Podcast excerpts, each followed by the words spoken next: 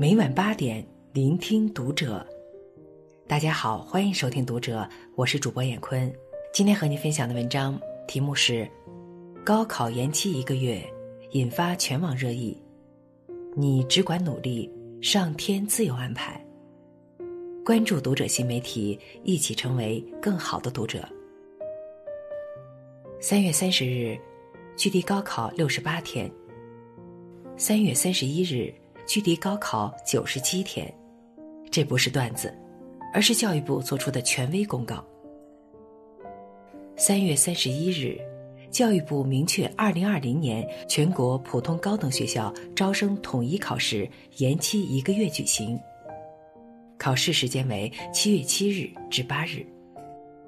这是十七年来我国首次调整高考时间，也是我国自恢复高考以来高考时间首次整整推迟一个月。对于一千万高三考生来说，心里悬着的石头终于落了地。因为疫情影响，很多考生一度担心复习时间不够，还有人因为怕耽误学业。急得像热锅上的蚂蚁。如今终于等来了好消息。距离高考又多出了整整三十天。三十天注定是一场难熬的战役，但更是一场与自我的赛跑。这一批考生经历了二零零三年的非典，也见识过新冠肺炎的威力。但无论疫情如何肆虐。终究阻挡不了考生追梦的步伐，不负韶华，只争朝夕。你只管努力，命运自有安排。努力的人终究会被温柔以待。前不久，一个女孩蹭网上课的视频走红网络，登上了微博热搜。这个女孩叫崔荣，来自河南，是一名高三考生。她家是低保户。父亲是村里的保洁员，每月收入只有五百元。因为家境贫寒，所以家里没有钱安装网线。疫情期间，为了不落下功课，他和妹妹两个人每天都蹭邻居家的网上网课。每天五点半，好学的崔荣就早早起床，一直要学习到晚上十一二点。一天的学习时间长达整整十八个小时。即便生活如此贫寒，但这一切却没有压垮他的意志。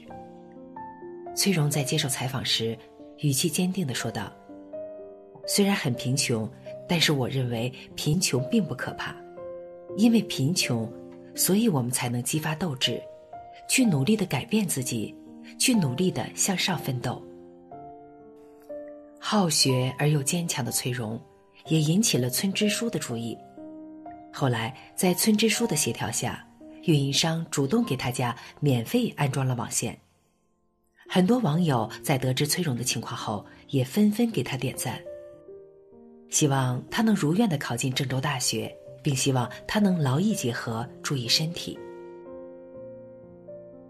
有句话说：“如果生活给了你一片荒野，那么你可能是一只雄鹰。”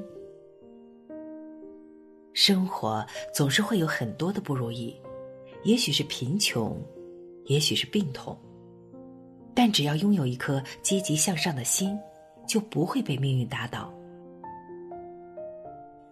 在武汉方舱医院，有一位十七岁的患者黄玉婷。作为一名高三考生，入院时他背来了整整一书包的学习资料。在人生嘈杂中，黄玉婷没有被病魔打败。也没有被恐惧征服，而是始终淡定安然。每天，他都会根据学校的安排，在线温习功课，认真完成学业。黄玉婷说：“只有认真复习，考出好成绩，才能对得起医护人员的细心照顾。”这样懂事乖巧的他，如今也终于顺利康复出院。有句话说：“只要心里有光，世界就不会黑暗。”只要心里充满希望，人生梦想就会实现。疫情无情，人间有爱。努力的人终究会被岁月温柔以待。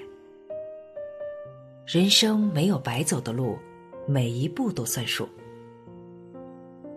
还记得寒门女孩王心怡吗？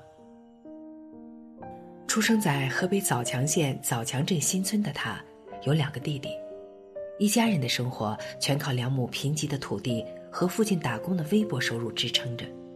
八岁那年，心怡的姥姥被诊断出患有乳腺癌，这是年幼的心怡第一次意识到，原来贫穷真的会让一个人的生命，像注定熄灭的蜡烛那样，慢慢的变弱、燃尽，直到失去最后的光亮。后来，心怡的外公和妈妈也都相继病倒，让这个原本并不宽裕的家庭更加雪上加霜。但也正因为如此，心怡早早的就非常懂事，从不吵着要新衣服、新鞋子，而是更加加倍的努力学习。终于，二零一八年，这个女孩以七百零七分的成绩成功的考入北大。她还写下一篇十万加的报文，题目是《感谢贫穷》。心怡说：“真正可怕的不是贫穷带来的苦痛。”而是身处底层却失去了突出重围的决心。如今在大学的他，不但参加了合唱团，还参加了中文系的支教队，利用课余时间到支教学校给孩子们上课。他说：“要用自己的故事和行动，为孩子们送去知识、信心和勇气。”有句话说：“人生没有白走的路。”每一步都算数，就算身处寒门，就算深陷低谷，只要你不放弃自己，总会迎来柳暗花明。同样实现寒门逆袭的，还有安徽卫视《超级演说家》第二季的冠军刘媛媛。刘媛媛在《寒门贵子》中曾提到过英国的一部纪录片《人生七年》。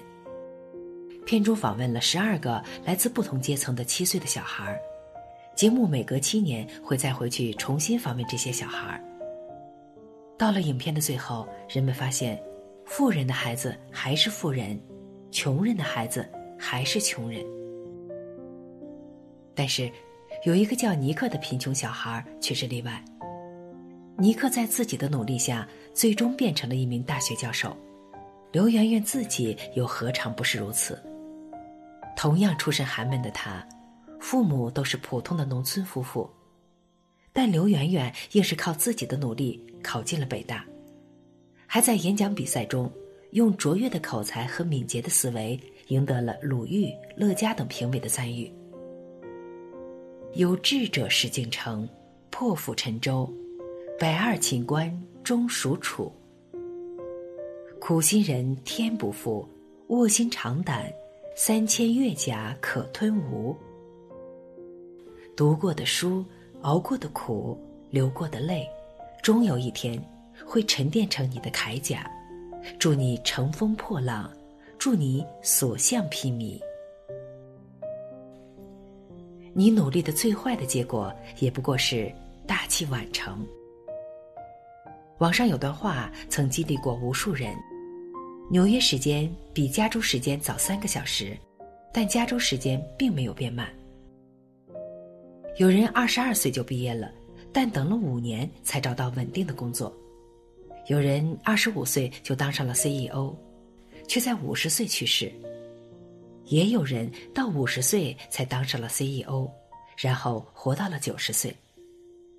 有人单身，同时也有人已婚。奥巴马五十五岁就退休，川普七十岁才开始当总统。世上每个人本来就有自己的时区，他们都在自己的时区里，你也是。有的人年少成名，看似走在了你的前面，但却在人生的后半程弄丢了自己；有的人籍籍无名，看似走在了你的后面，但却一步一个脚印。直到实现了梦想。人生路漫漫，不必焦虑，不必慌张。在自己的时区里，默默努力着，坚持着，总有一天，我们会找到自己的出路。